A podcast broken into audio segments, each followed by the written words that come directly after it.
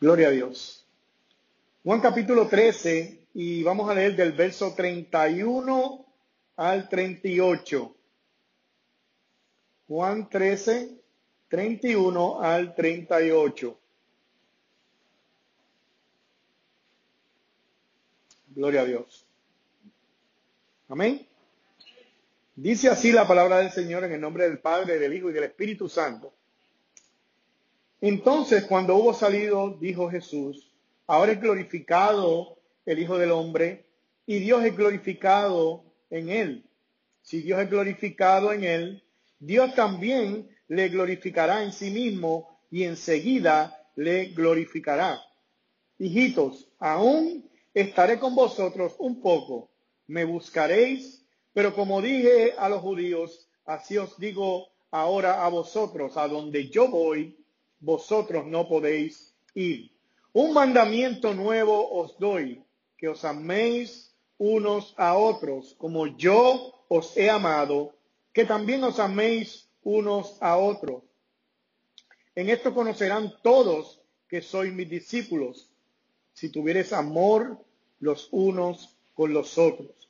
Le dijo Simón Pedro, Señor, ¿a dónde va? Jesús le respondió, a donde yo voy, tú no me puedes seguir a donde yo voy, no me puedes seguir ahora, más me seguirás después. Le dijo Pedro, Señor, ¿por qué no te puedo seguir ahora? Mi vida pondré por ti. Jesús le respondió, ¿tu vida pondrás por mí? De cierto, de cierto te digo, no cantará el gallo sin que me hayas negado tres veces. Señor, damos gracias por tu bendita y por tu gloriosa palabra, Señor. Y como cada domingo, Señor, te damos gracias porque podemos llegar a tu casa, adorarte y glorificar tu nombre.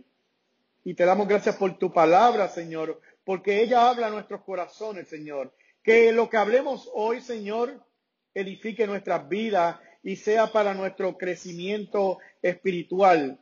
Y si hay alguno, Señor, en esta congregación que aún no te conoce, Señor, en tus manos lo ponemos, esperando que tú te glorifiques en esta vida, Señor, y que tu palabra rompa las cadenas que están atando a cualquier persona que no te conoce.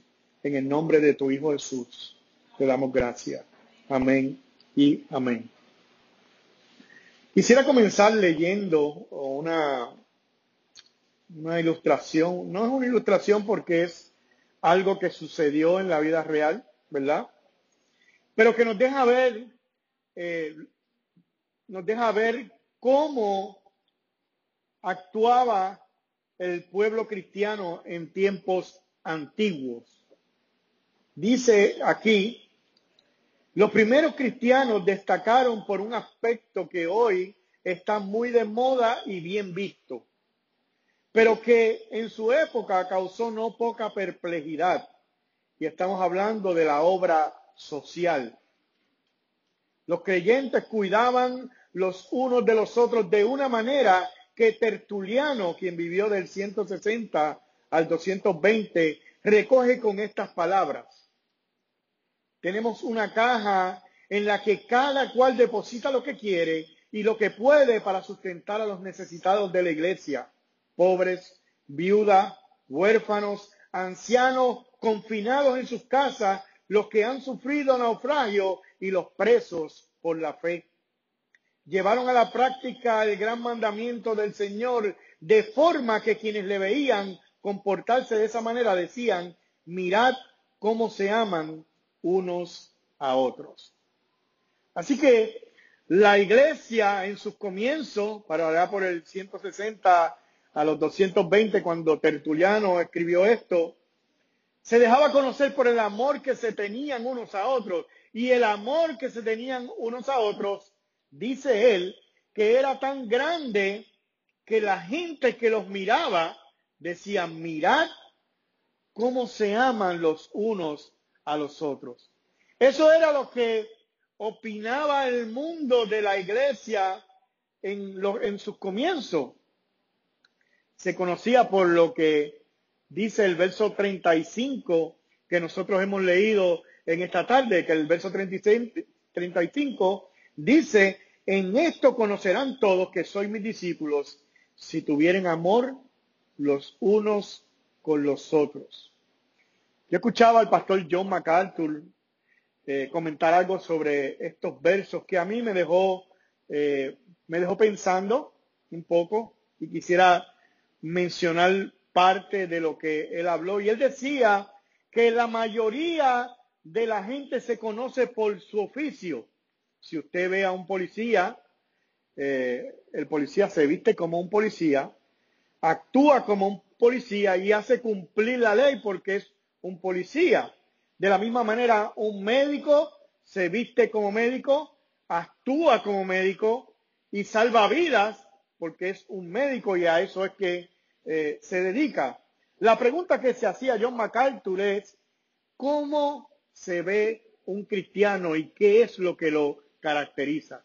¿Cómo podemos identificar que esa persona es un cristiano?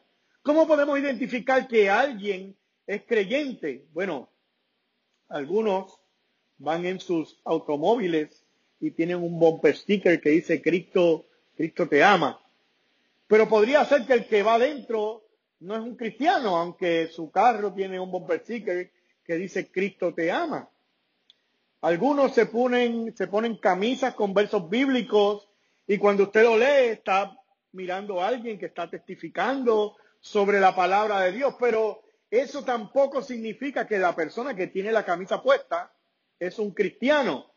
Otros se ponen un crucifijo, y eso es más antiguo todavía, y la gente, algunos piensan que porque lleva un crucifijo es creyente, pero no necesariamente. Pero entonces, ¿qué es lo que identifica a un creyente, no solamente del mundo, sino también de las demás religiones. Bueno, lo que identifica a un creyente, no solamente de las demás religiones, sino del mundo, es el amor que se tienen unos por otros. Esa debería de ser la señal que identifica a un verdadero cristiano. Se supone que si tú eres creyente, tú ames a tu hermano más que lo que el mundo se ama entre ellos mismos. Se supone que si tú eres creyente, tú ames a tu hermano más que lo que tú, que lo que el mundo se ama entre ellos mismos. Y esto no se hace porque nace de su naturaleza o porque en su interior son buenos y su instinto les inspira a hacer eso. Los cristianos se aman entre ellos mismos porque tenemos el mejor ejemplo de amor que ha habido en la historia de la humanidad. Y ese es el ejemplo de amor que nos dio nuestro Señor y nuestro Salvador Jesucristo.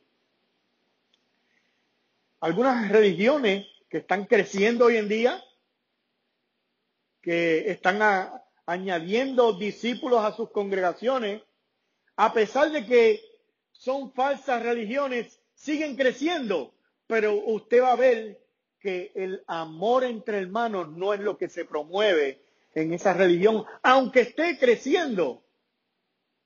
Y de hecho usted puede ver los, uh, ¿cómo se llama esta religión? Que siempre están, se me fuera de la mente, eh, explotando cosas por ahí. Eh, a ver, ¿quién? Bueno, musulmanes son musulmanes, pero la religión no es musulmán, ¿no? El islamismo, perdón, esta interrupción. El, el islamismo, usted puede ver que ellos están creciendo en diferentes partes del mundo, pero donde quiera que usted los vea a ellos, ve violencia. Usted no ve el amor.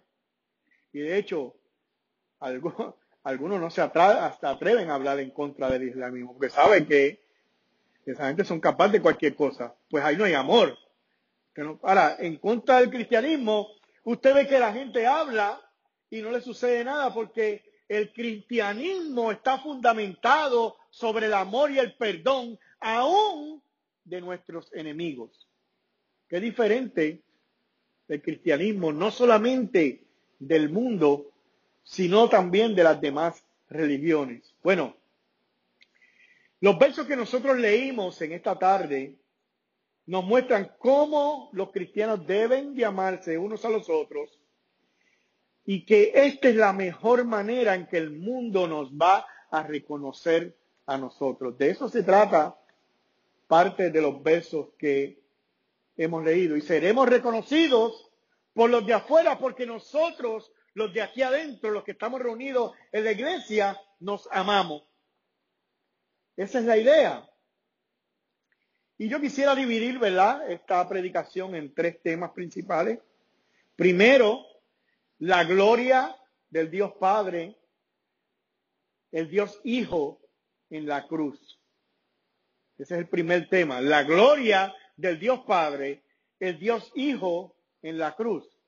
El segundo es amarnos unos a otros, es la señal del cristianismo. Y por último, tercero, cuán equivocados podemos estar cuando podemos, ponemos nuestra confianza en nuestras propias fuerzas. Así que comencemos con eh, nuestro primer tema, que es la gloria del Dios Padre y la gloria del Dios Hijo en la cruz. Y alguien podría decir, y eso está en los versos 31 y 32. Versos 31 y 32 dice, entonces, cuando hubo salido, dijo Jesús, ahora es glorificado el Hijo del Hombre, y Dios es glorificado en él.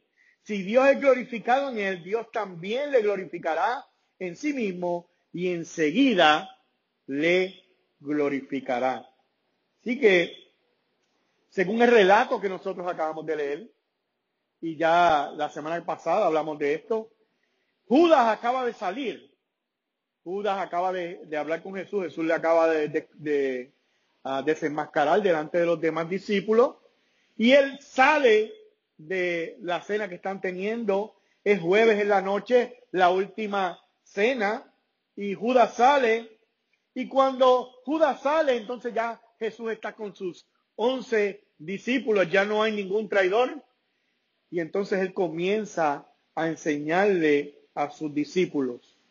Y de hecho, los próximos cuatro capítulos son Jesús enseñándole a esos once discípulos antes de él ir a la cruz. Dicen algunos estudiosos que Juan es el único que tiene toda esta enseñanza que Jesús dio en la última noche. Los otros evangelios eh, dan un resumen bien breve, pero Juan es el único que entra en estos detalles al, eh, de tal manera, ¿verdad?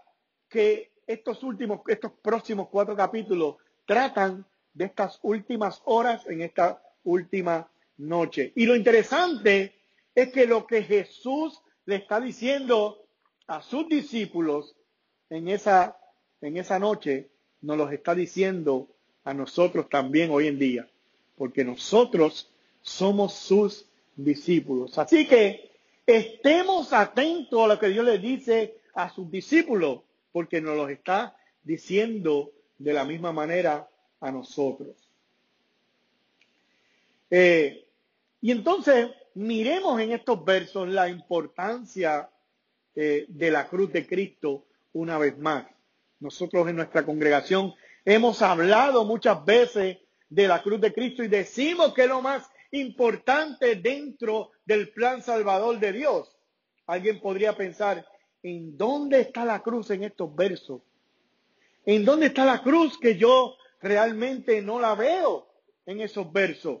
Bueno, en estos versos, en resumen, lo que Jesucristo está diciendo es, el momento de mi, crucifixión se acerca. Mi obra en la tierra ha concluido. Lo que va a suceder mañana será tan grande que me glorificará a mí y glorificará al Padre. Eso es lo que está diciendo Jesús en estos versos que hemos leído. Lo que va a suceder mañana, la hora ha llegado. ¿Qué hora ha llegado?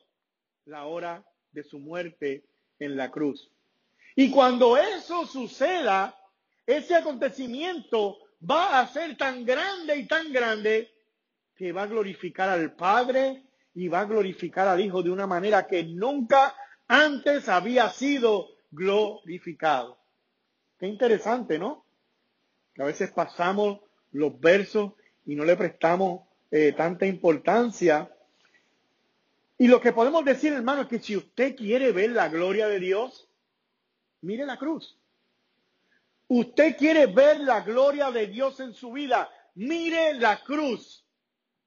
A eso que Dios nos está llamando. Y yo no quiero, como hemos dicho anteriormente, yo no quiero minimizar las cosas que Dios hace hoy en día, en nuestra época. Sabemos que Dios sana, sabemos que Dios liberta, sabemos que Dios hace muchos milagros hoy en día, pero todo eso se queda corto ante la cruz de Cristo. Todo. Y Dios es glorificado en la cruz y Jesucristo es glorificado en la cruz. Ambos son glorificados en la cruz. Y mire esto.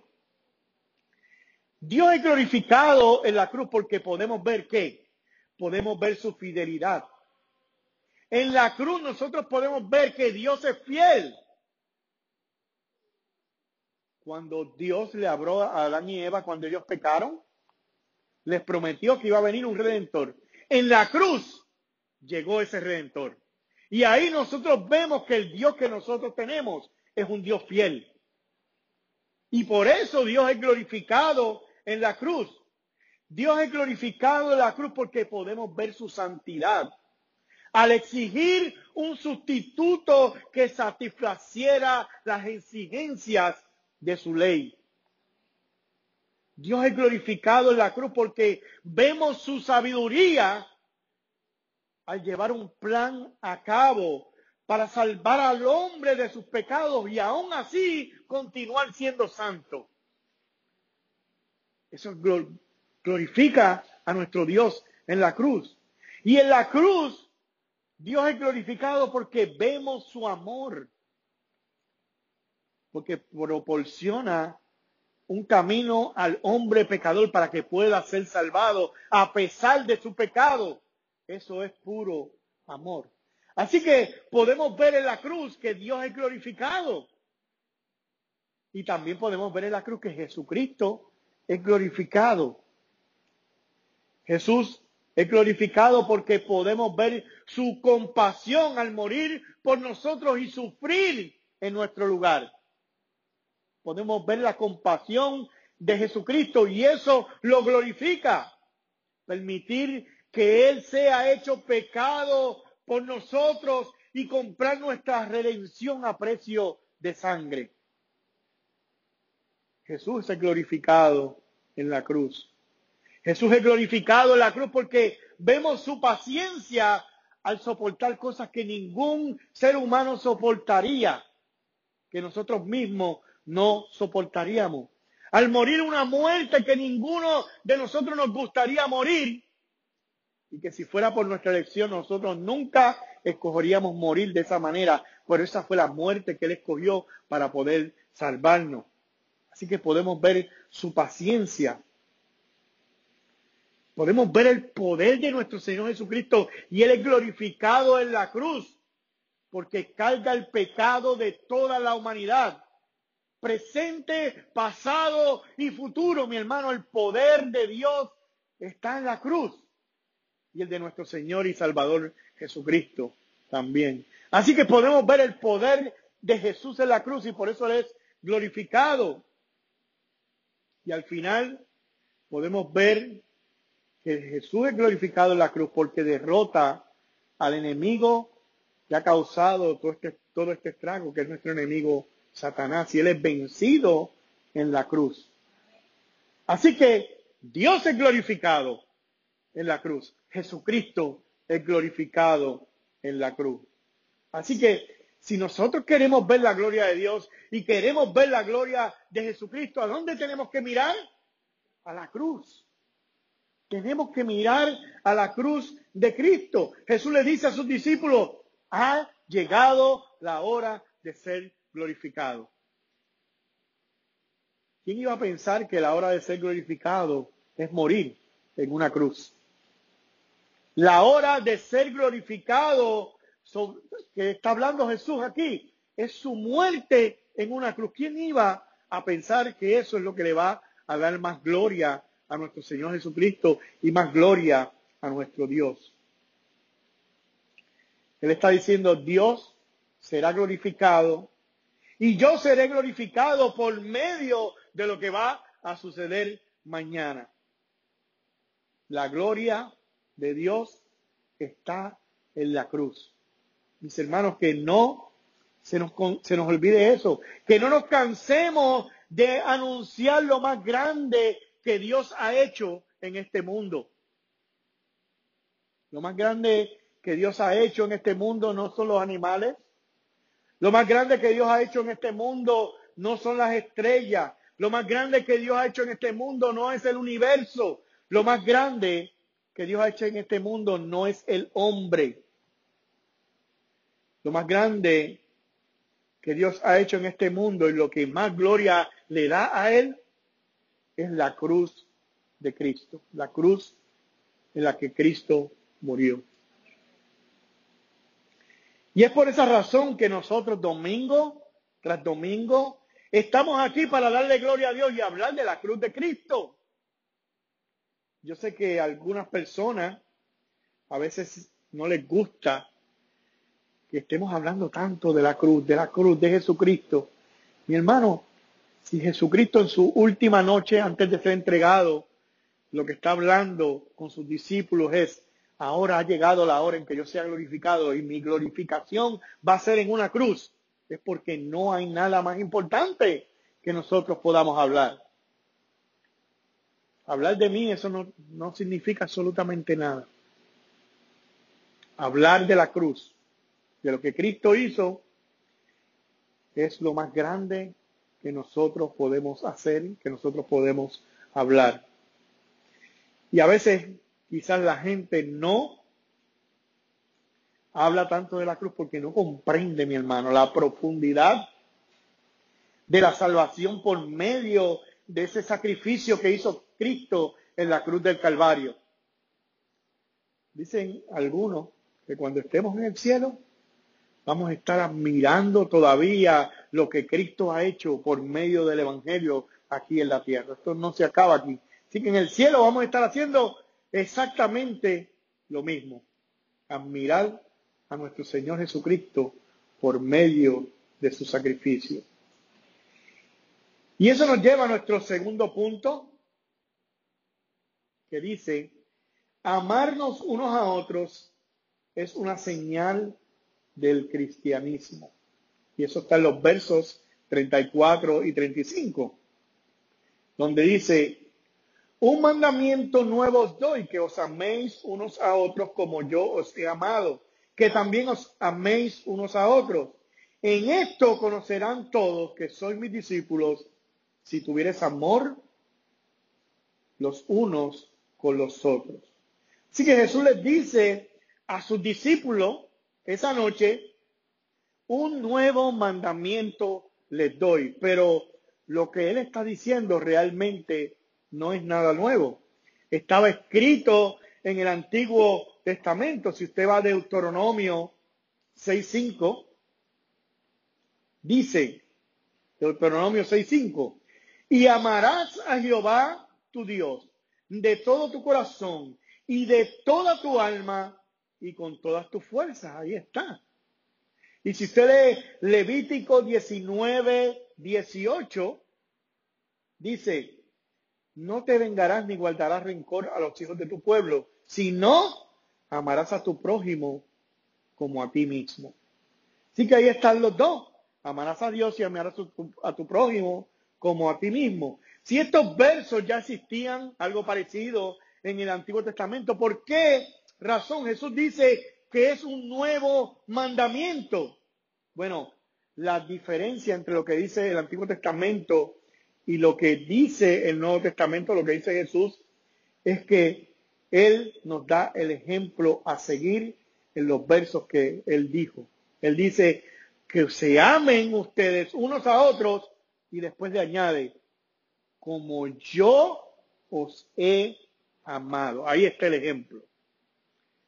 Ustedes se tienen que amar, pero este es el ejemplo. Yo les voy a, yo les di el ejemplo de cómo ustedes se tienen que amar. ¿Cómo? Como yo los he amado.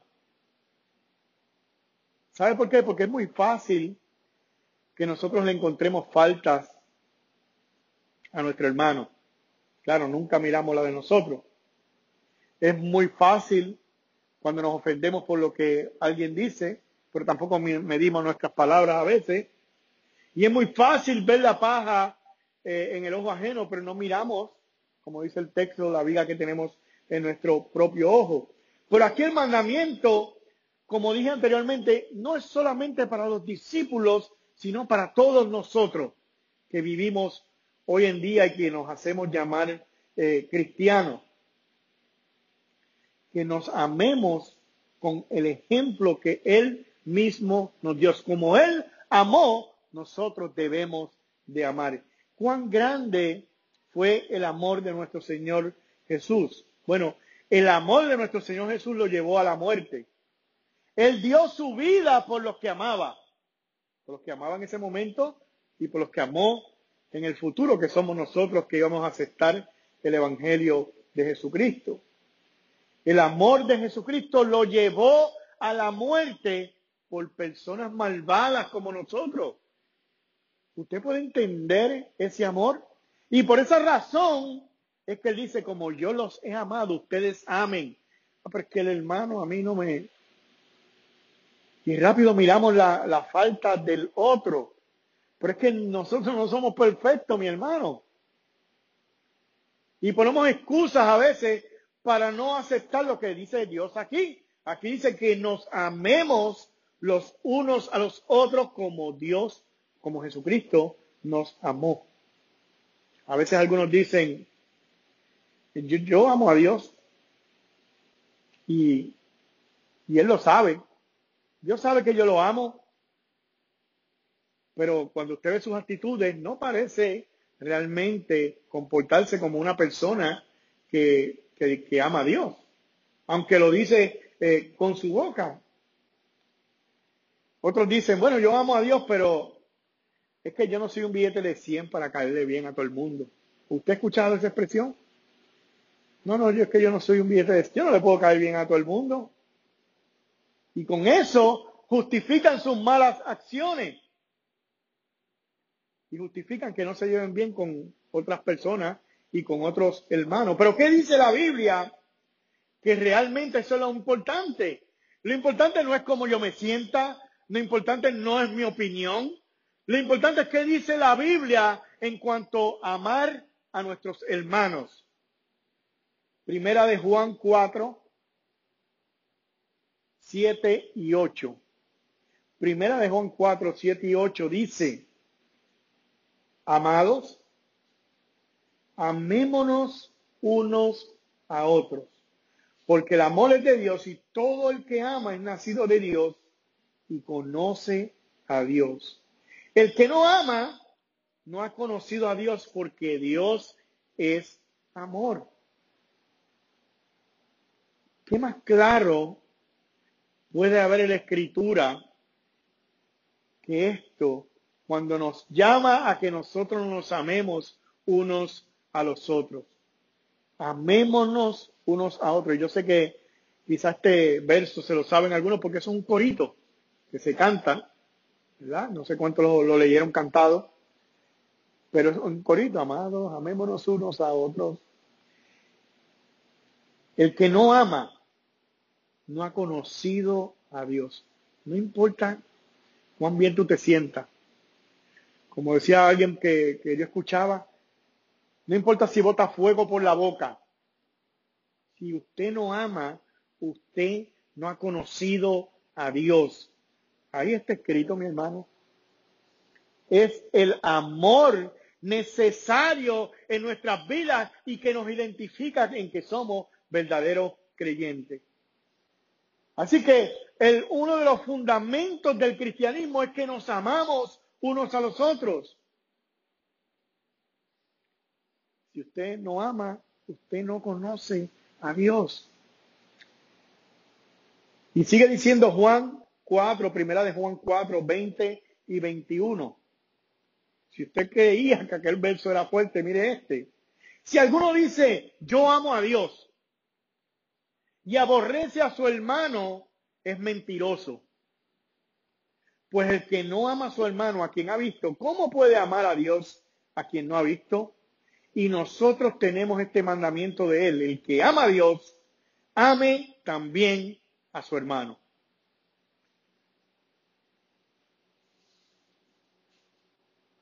Si amamos a Dios, si decimos que amamos a Dios, no podemos aborrecer a nuestro hermano, mi hermano.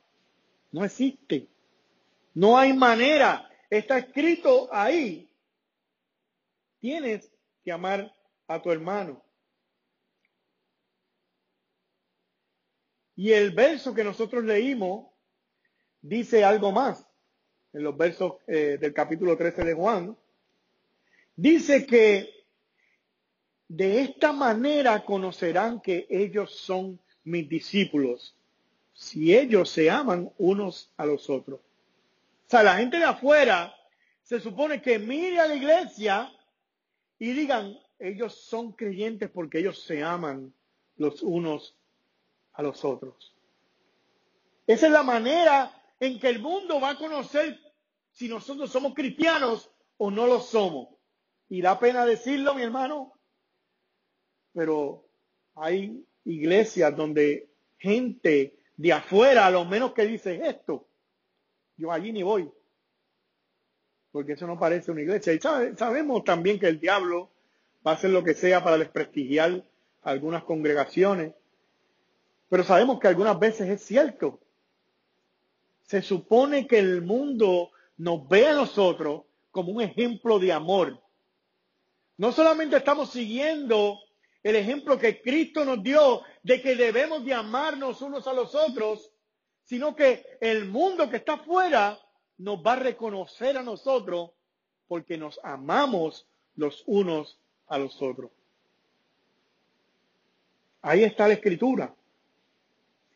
Algunos se identifican con las iglesias o dicen, no, a esa iglesia, ahí yo voy porque ahí hay fuego, dicen algunos. Ahí yo voy porque en esa iglesia hay poder de Dios, dicen otros. Ahí yo voy porque se siente la presencia de Dios. Ahí yo voy porque te profetizan. Ahí yo voy porque hay avivamiento, porque la música es buena. La pregunta es, ¿hay amor?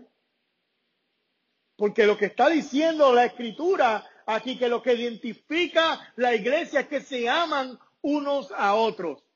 Ahí está. Esa es la manera en que, en que, en que la gente afuera identifica la iglesia. Mire, hermano, es, interesante, ¿verdad? este asunto de ir verso por verso, porque te, te, tocan textos que tú dices, wow, yo nunca había visto eso ahí. Y tienes que hablar de cosas que tú dices, wow, tampoco pensaba que eso era de esa manera. Y yo creo que mientras vamos por este libro de Juan, Dios nos ha hablado de diferentes maneras y hoy estamos viendo una vez más que en la iglesia verdadera debe de haber amor entre los hermanos. Miren, no es que estemos de acuerdo, porque nunca lo vamos a estar. Aquel explota de medio mariguetazo, el otro es más tranquilo. Pero en medio de la actitud de mi hermano, debo de yo como creyente aprender a tolerar a mi hermano que, es de esa manera. Y mi hermano que es de esa manera, viendo que me afecta, debe de aprender a controlarse. Y, ahí de esa manera nos amamos los unos a los otros con todos nuestros pecados y nuestros defectos y nuestras virtudes y nuestras personalidades diferentes, que somos de diferentes países, que fuimos criados de diferentes maneras. Los otros días hablábamos en la clase de los jueves sobre la sana doctrina y lo que hablábamos era que son muchas más las cosas que unen a los cristianos que las cosas que nos, nos separan. A veces estamos discutiendo por, por tonterías, pero no miramos que lo que nos une es mucho más grande. lo que Cristo hizo, la redención. Hemos sido justificados, hemos sido llamados por Dios de la misma manera. Por eso nos llamamos hermanos. Y si nosotros nos llamamos hermanos, debemos de amarnos unos a otros. Si yo digo que amo a Dios y aborrezco a mi hermano, soy un mentiroso, dice la Biblia. Usted no ama a Dios. Que aborrece a su hermano que ha visto, ¿cómo pretende amar a Dios que no ha visto? Eso es lo que dice la escritura. Y la Biblia dice que si usted quiere saber quiénes son los discípulos, bueno, se van a identificar porque ellos se aman entre ellos mismos. Se aman aunque son diferentes, se aman aunque cometen errores, se aman que no son perfectos, se aman porque Jesús les dio el mismo ejemplo.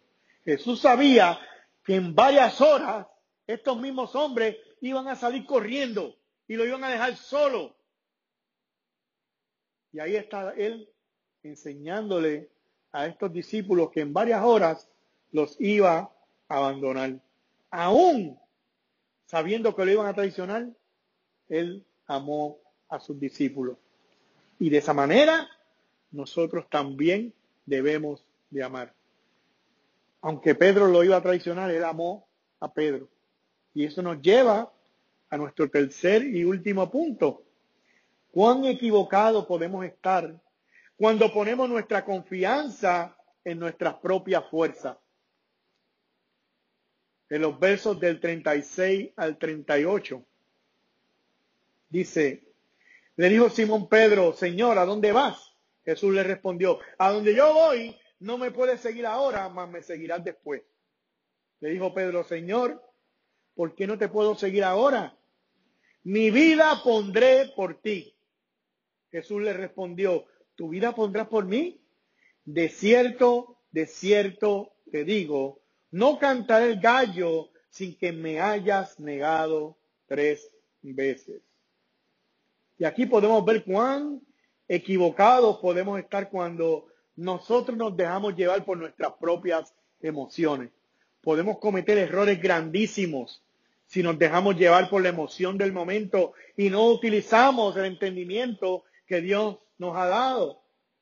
Es, es bien fácil ser valiente cuando todo está bien. Y nos emocionamos porque estamos con Jesús, porque estamos comiendo, porque todo ha salido bien hasta ese momento. Pedro no sabe ni lo que le espera. Y la emoción lo hace decir cosas que ni él mismo entiende. No, yo, yo no te voy a traicionar. Yo recuerdo cuando, cuando yo era joven, y honestamente no recuerdo bien los detalles, recuerdo bien lo que sucedió, pero yo estaba jugando baloncesto y se formó una, una, pequeña una pequeña pelea en el barrio donde una persona ya mayor le dio a uno de los muchachos más pequeños. Y esta persona el, el pequeño dice te voy a buscar a mi hermano y el otro le decía tráeme a tu hermano le voy a romper cuatro costillas a tu hermano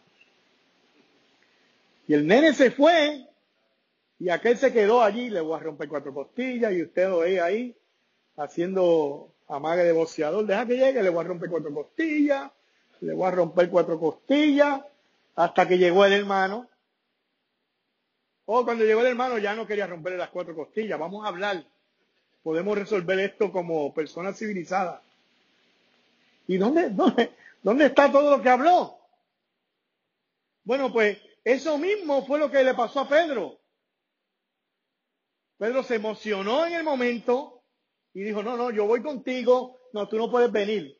Mira, yo voy a dar mi vida por ti, dice Pedro. Jesús le dice, ¿tu vida vas a dar por mí? Como dicen por ahí, pequeño saltamonte. ¿En serio? ¿Tu vida tú vas a dar por mí? ¿Sabes qué? Antes que el gallo haya cantado, tú me vas a negar tres veces. Y Juan resume esto eh, un poco, porque si usted va a los demás evangelios, en, Mateo 26, 33 al 35, mire cómo lo dice. Respondió Pedro y le dijo, mire cómo lo dice Pedro. Respondió Pedro y le dijo, aunque todos se escandalicen de ti, yo nunca me escandalizaré. No, todos, y ahí tiró a los demás discípulos, no, ellos sí, yo no. Aunque todos se escandalicen, yo no me escandalizaré. Y Jesús le dice, de cierto te digo que esta noche, antes que el gallo cante, me, me negarás tres veces. Y Pedro le dijo, aunque me sea necesario morir contigo, no te negaré. Y los discípulos dijeron lo mismo. ¿Y qué sucedió? Minutos después, todos echaron a correr. A correr. Y es increíble dónde llega a veces nuestra, nuestra convicción, ¿verdad? Tan seguro que se veía Pedro ahí, tan seguro de que lo que iba a hacer era eso. Bueno, si uno lo ve, uno dice, no, ese hombre está convencido de que, de que va a echar para adelante ahí. No, no, si vienen a arrestar a Jesús, este hombre va a dar su vida. Patitas, ¿para qué te quiero? Cuando aparecieron a arrestar a Jesús. Se fue corriendo. Y la historia de Pedro, ¿verdad? Cuando, cuando él niega a Jesús, está en Mateo 26, 6, 9 al 75.